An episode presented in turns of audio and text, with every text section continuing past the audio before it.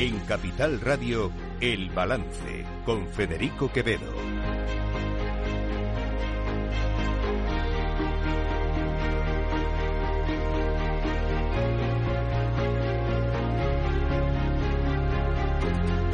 Señoras y señores, buenas noches, bienvenidos. Este lunes 26 de febrero de 2024 son las 8, una hora menos en las Islas Canarias, escuchan la sintonía de Capital Radio. Les invito a que nos acompañen desde ahora y hasta las 10 de la noche aquí en el balance, donde les vamos a contar toda la actualidad de esta jornada. Una jornada en la que, sin duda, el protagonismo de la información política pues sigue estando en torno eh, a esto que ya se llama que ya se llama el caso Coldo. Eh, hoy, ahora se lo contaremos también en nuestro boletín, la noticia es que el Partido Socialista le ha pedido al exministro José Luis Ábalos, que es secretario de organización del PSOE, que deje sus cargos, eh, que abandone su acta de diputado. Él no ha querido abandonar su, acta de diputado, sí que ha renunciado a la presidencia de la Comisión de Interior, en la que, por cierto, el próximo miércoles, en una reunión de esa comisión, se iba a hablar de corrupción.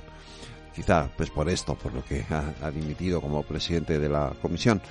Eh, pero no ha dejado el escaño. Claro, hay también quien se pregunta eh, qué ocurriría si el ministro Ábalos deja o deja las filas del Partido Socialista y se va al grupo mixto, porque entonces el PSOE tendría que negociar también con él todas las leyes. Imagínense, hay que negociar con Junts, con Esquerra, con la CUP, con el Bloque Nacionalista Galego, con EH Bildu y con Ábalos y con Sumar, claro.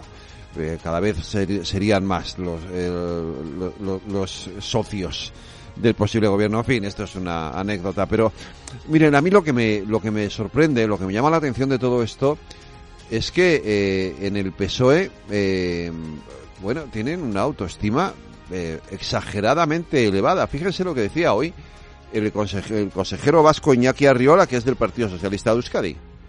Yo creo que el Partido Socialista está actuando de forma rápida, ¿no? El presidente del gobierno lo ha dicho, que no hay la más mínima tolerancia con, con la corrupción y esta noticia que acaba de saltar pues bueno, yo creo que va en esa línea, ¿no? De que el Partido Socialista eh, mantiene ese compromiso de tolerancia cero y lo que quiere es adoptar medidas rápidas que corten eh, cualquier duda que pueda tener la ciudadanía en cuanto a la, a la, forma de proceder del gobierno de Pedro Sánchez y del propio Partido Socialista, ¿no?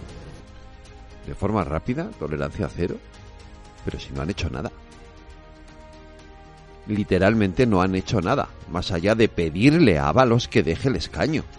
Pedírselo. Bueno, es verdad que el escaño es propio, con lo cual tampoco pueden ir mucho más, pero ¿le han abierto un expediente en el partido? No. ¿Se ha abierto una investigación interna dentro del Partido Socialista? No.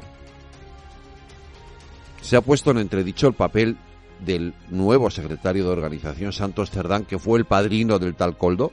No.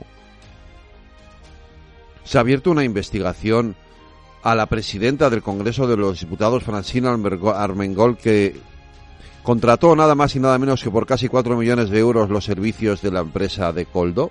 No. Se le ha abierto una investigación al expresidente eh, del gobierno canario, Ángel Torres, que también contrató a la empresa de Coldo. No. ¿Alguien se ha planteado investigar en el resto de las comunidades autónomas si ha habido otros contratos con la empresa del Talcoldo? No. ¿Qué ha hecho el Partido Socialista? Nada. Absolutamente nada.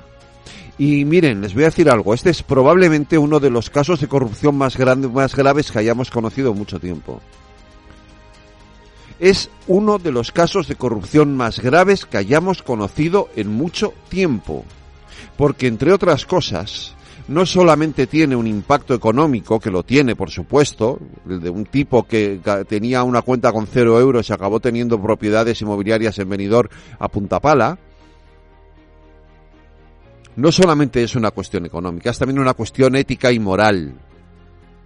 Porque aquí ha habido gente que se ha aprovechado, y esta vez sí, no como otras, que se decía que, pero luego no pasó nada, luego no fueron nunca casos reales, este sí lo es, investigado por la justicia con 20 detenidos, se han aprovechado del sufrimiento de miles de personas.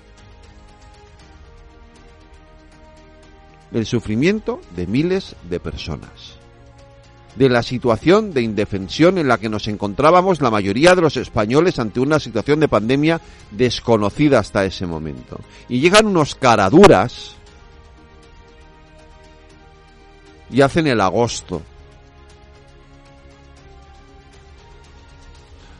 Partido Popular ha planteado una comisión de investigación en el Senado porque es donde tiene mayoría absoluta y lo que, quiere hacer el Partido Popular con toda la lógica del mundo es investigar el caso Coldo. Empezando porque en el, el, en el Senado es el único sitio donde efectivamente, como digo, ellos pueden controlarlo, porque en el Congreso la presidenta del Congreso es una de las implicadas en, esto, en este caso. Lo decía muy, muy bien esta mañana eh, Borja Semper. La presidenta del Congreso de los Diputados, entonces presidenta del Gobierno de Baleares, la señora Armengol, adjudicó a la trama 3,7 millones de euros. ¿Le sugirió a alguien que como presidenta de Baleares adjudicara un contrato de mascarillas defectuosas? ¿Sabía que eran defectuosas y solo reclamó a la empresa suministradora de, ma de, mascarillas defectuosas solo reclamó cuando dejó la presidencia de Baleares? ¿Dónde está Yolanda Díaz? ¿Dónde está Sumar? ¿Dónde está Esquerra Republicana de Cataluña? ¿Dónde están Junts? ¿Dónde está el Partido Nacionalista Vasco? ¿Dónde están todos aquellos que sustentan, que hicieron presidente y que sustentan hoy, también con su silencio, a Pedro Sánchez y al Partido Socialista? No sabemos dónde están. Bueno, sí, sí sabemos. Fíjense, es curioso esto, ¿no? Eh, he visto un tuit de la vicepresidenta Yolanda Díaz diciendo que sí, claro, que hay que investigarlo también. A Tomás Díaz Ayuso, al hermano de la presidenta regional, también. Miren, ¿saben lo que está haciendo la izquierda? ¿Saben cuál es la respuesta de la izquierda a esto? La respuesta de la izquierda es poner el ventilador. Así lo decía esta mañana Urtasun, el portavoz de Sumar y nosotros también apoyaremos una, una, comisión de investigación en el Congreso de los Diputados para que pueda esclarecerse, donde puedan esclarecerse los hechos vinculados a este caso, pero también a los casos anteriores eh, que han salido en prensa y que han sido eh, objeto de discusión eh, de casos de corrupción vinculados a la compra de mascarillas durante la pandemia. No se han quedado solos estos de sumar, ¿eh? No se han quedado solos. Escuchan a Isabel Serra, de Podemos propondremos al conjunto del bloque democrático una comisión para investigar la corrupción durante la pandemia, los contratos de emergencia que se hicieron durante, durante la pandemia y si hubo, si hubo comisiones, ¿no? Todos los contratos durante la situación de emergencia sanitaria, también, por supuesto, los del señor eh, Tomás Díaz Ayuso, hermano de Isabel Díaz Ayuso. Ah, de lo que no se acuerda nadie es de que hubo un señor apellidado Luzón, que es fiscal general de fiscal de la fiscalía jefe de la fiscalía anticorrupción que archivó ese caso. Que la Fiscalía Europea archivó ese caso. Que todos los intentos de llevar este caso por la justicia fracasaron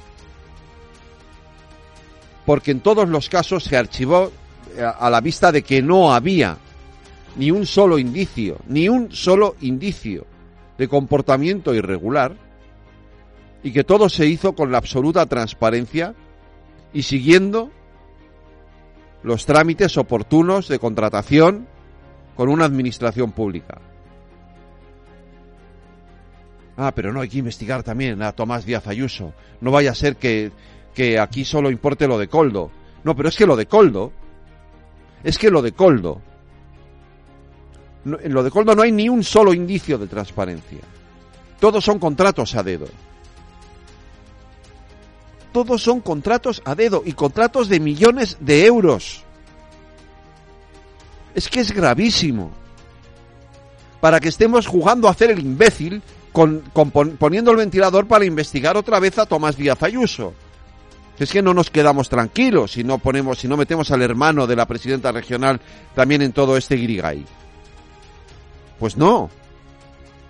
Eso ya está investigado por la justicia, que es quien tiene que investigarlo. Y yo no digo que en el Congreso de los Diputados o en el Senado no se eh, vea o se mire también si ha habido otros comportamientos irregulares, pero es que justo este, es que justo este ya ha sido archivado por la justicia. ¿Qué más quieren? Poner entre las cuerdas a Isabel Díaz Ayuso en una situación en la que quien realmente está contra las cuerdas es un señor que se llama Pedro Sánchez, lo decía ella misma esta mañana. Creo que lo que se ha intentado hacer desde este momento, y ahora entiendo por qué también el interés de Sánchez por controlar los órganos judiciales, quizás tenga que ver con esto y es lo que, lo que estamos viendo, que las fiscalías no puedan decir nada que no convenga al gobierno y luego eh, la persecución directa a la separación de poderes y al poder judicial en concreto. De hecho, a mí me sorprende que este hombre haya salido a las pocas horas, mientras puede estar ahora mismo destruyendo pruebas. Así que ahora empiezo a entender todos los intereses de Sánchez con la justicia. Nada tiene que ver, por ejemplo, con el caso con el que intentaron y con el que Sánchez de manera mezquina intenta siempre mezclar a mi familia.